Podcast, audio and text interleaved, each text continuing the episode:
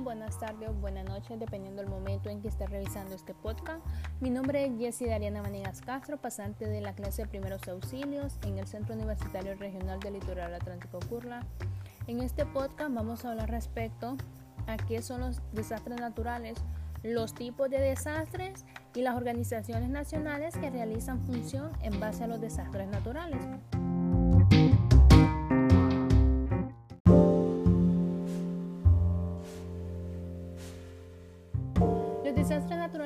Consecuencia de fenómenos naturales desencadenantes de procesos que provocan daños físicos y pérdidas de vida humana y de capital, al tiempo que alteran la vida de comunidades y personas y la actividad económica de los territorios afectados. La recuperación después de dichos eventos requiere de la acción de los gobiernos y en muchos países de recursos externos, sin los cuales esta sería improbable.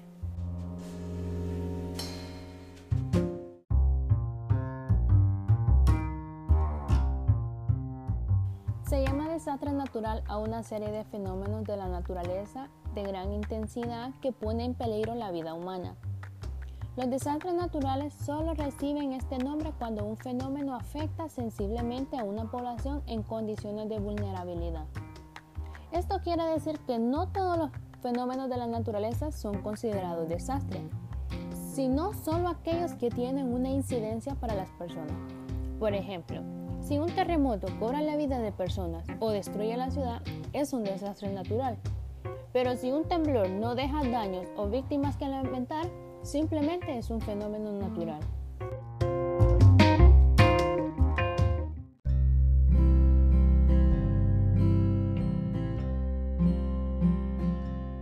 Los desastres naturales se clasifican de acuerdo a la forma de manifestación en la naturaleza, como ser meteorológicos o atmosféricos hidrológicos, geofísicos, biológicos y fenómenos espaciales.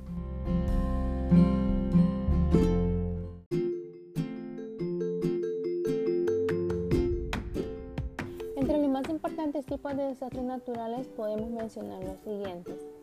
Los desastres generados por procesos dinámicos en el interior de la Tierra, como son los sismos, que son movimientos de la corteza terrestre que generan deformaciones intensas en las rocas del interior de la Tierra, acumulando energía que súbitamente es liberada en forma de ondas que sacuden la superficie terrestre.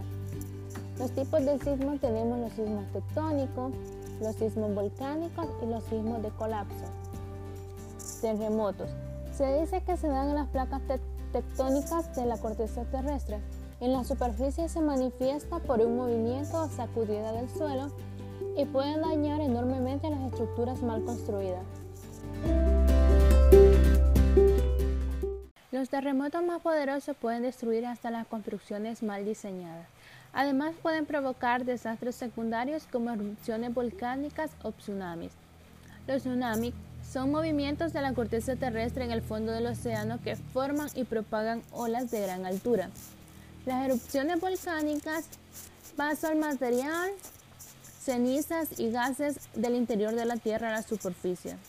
Los desastres generados por procesos dinámicos en la superficie de la Tierra, como son los deslizamientos de tierra que ocurren como resultado de cambios súbitos o graduales en la composición, estructura, hidrología o vegetación de un terreno en declive o pendiente.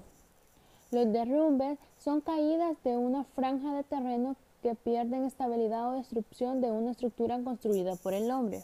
Los aluviones son flujos de grandes volúmenes de lodo, agua, hielo o rocas originados por la ruptura de una laguna o el deslizamiento de un nevado. Los huaicos, que son desprendimientos de lodos y de rocas debido a precipitaciones pluviales, se presentan como un golpe de agua lodosa que se desliza a gran velocidad por quebradas secas y un poco caudal arrastrando piedras y troncos. Los desastres generados por fenómenos meteorológicos e hidrológicos. Como hacer las inundaciones es un fenómeno natural causado por la acumulación de lluvia y agua en un lugar concreto. Puede producirse por lluvia continua, una función rápida de grandes cantidades de hielos o ríos que reciben un exceso de precipitación y se desbordan. y en menos ocasiones por la destrucción de una presa. Se pueden presentar en forma lenta o gradual en llanuras y de forma violenta o súbita en regiones montañosas de alta pendiente. Las sequías. Deficiencia de humedad en la atmósfera por precipitaciones pluviales y las sequías. Deficiencia de humedad en la atmósfera por precipitaciones pluviales irregulares o insuficientes. Inadecuado uso de las aguas subterráneas, depósitos de agua o sistema de irrigación. Las heladas. Fenómenos atmosféricos producidos por las bajas temperaturas que causan daño a plantas y animales. Tormentas, que son los fenómenos atmosféricos producidos por descargas eléctricas en la atmósfera. Granizadas, precipitaciones de agua en forma de gotas sólidas de hielo. Tornados, vientos huracanados que se producen en forma giratoria a grandes velocidades. Los huracanes se trata de una espiral de vientos fuertes acompañadas por lluvia causada por la depresión atmosférica repentina en zonas tropicales. De acuerdo a su lugar de origen se pueden llamar ciclón, huracanes o tifón. Los desastres de origen biológico como ser las plagas, calamidades producidas en las cosechas por ciertos animales, epidemias, Generalización de enfermedades infecciosas a un gran número de personas y en un determinado lugar.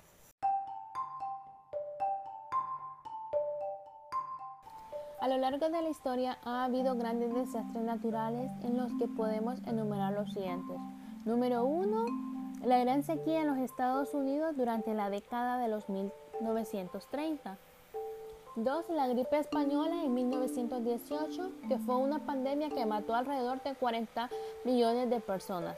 3. La erupción del monte Vesubio, que sepultó en lava la ciudad romana de Pompeya en el año 79 después de Cristo.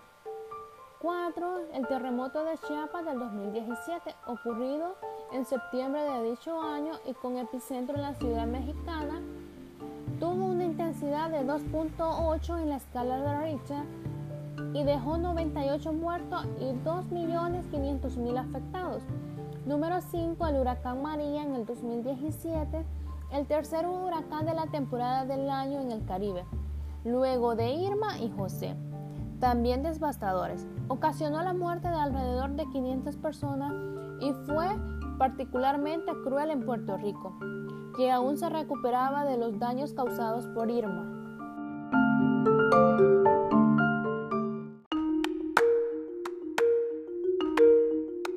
Las organizaciones nacionales que realizan función en base a los desastres naturales, como CERCOPECO, que es una organización con apoyo gubernamental, que opera en los países y tiene como objetivo apoyar a las poblaciones que habitan en zonas vulnerables para hacer frente a los desastres naturales o de carácter andrógeno. Sus funciones son, número uno, definir los lineamientos y coordinar las acciones necesarias para enfrentar los efectos de posibles desastres de gran magnitud, considerado de etapas de la prevención, atención y rehabilitación. Número dos, impartir las Número dos, impartir las directivas para la elaboración de los planes de contingencia que correspondan considerando las fases antes mencionadas. Número 3. Priorizar las medidas consideradas en los planes de contingencia y definir los mecanismos y recursos necesarios por su ejecución. Número 4. Evaluar la ejecución de los planes de contingencia. Algunas de las características son permanentes, humanitarias, solidarias, universalistas, comunitarias, Comité Operativo de Emergencia, COE, es la instancia permanente de coordinación de las instituciones públicas, privadas y organismos no gubernamentales que trabajan en la prevención y atención en casos de emergencias o desastres. El propósito del COE es contribuir, conducir y compartir acciones con las instituciones y organizaciones públicas y privadas representadas en las diferentes áreas con el fin de integrar y coordinar el potencial institucional para el desarrollo de acciones de prevención y atención ante situaciones de emergencias y desastres.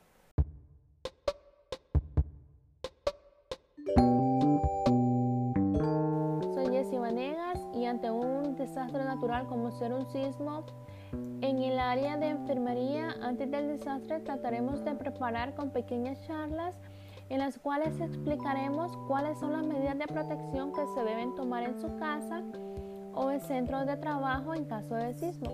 Organizar simulacros periódicamente con el objetivo de que cada miembro de la familia sepa qué hacer durante el sismo. Asegurarse de que la casa o lugar de trabajo corren el menor riesgo posible. Trataremos de detectar las partes más vulnerables de la casa antes un sismo e identificar los lugares más seguros en los que puedan protegerse. Hacer revisiones periódicamente y preparar si es el caso, las instalaciones de gas y electricidad para que siempre se encuentren en buen estado. Tratar de que preparen, estudien y practiquen con sus familias o con sus compañeros de trabajo un plan para utilizarlo en caso de sismo. Ponerse de acuerdo sobre qué hará cada miembro de la familia o cada compañero de trabajo en caso de un sismo. Siempre tener a la mano radio de baterías, linterna y documentos personales, también los números telefónicos de emergencia como ser la Cruz Roja, bomberos, los policías, etc.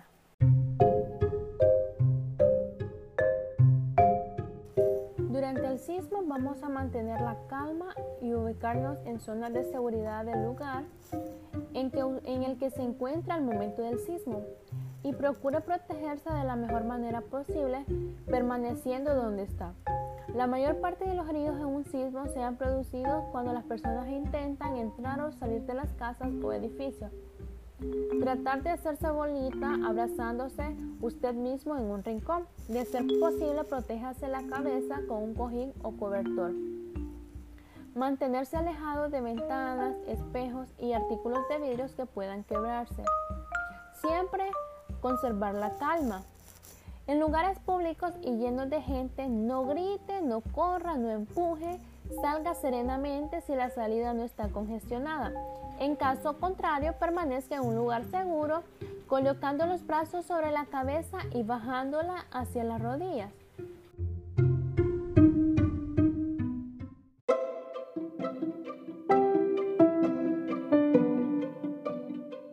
Después del sismo, en caso de haber quedado atrapado, conserve la calma y trate de comunicarse al exterior golpeando con algún objeto. En caso de permanecer en su casa o lugar de trabajo, verifique si hay lesionados y de ser necesario, trataremos de buscar ayuda médica. Evitar pisar o tocar cualquier cable caído o suelto. Siempre usar el teléfono solo para reportar una emergencia. No propague rumores ni haga caso de ellos, porque desorienta a la población. Efectúe con cuidado una revisión completa de su casa.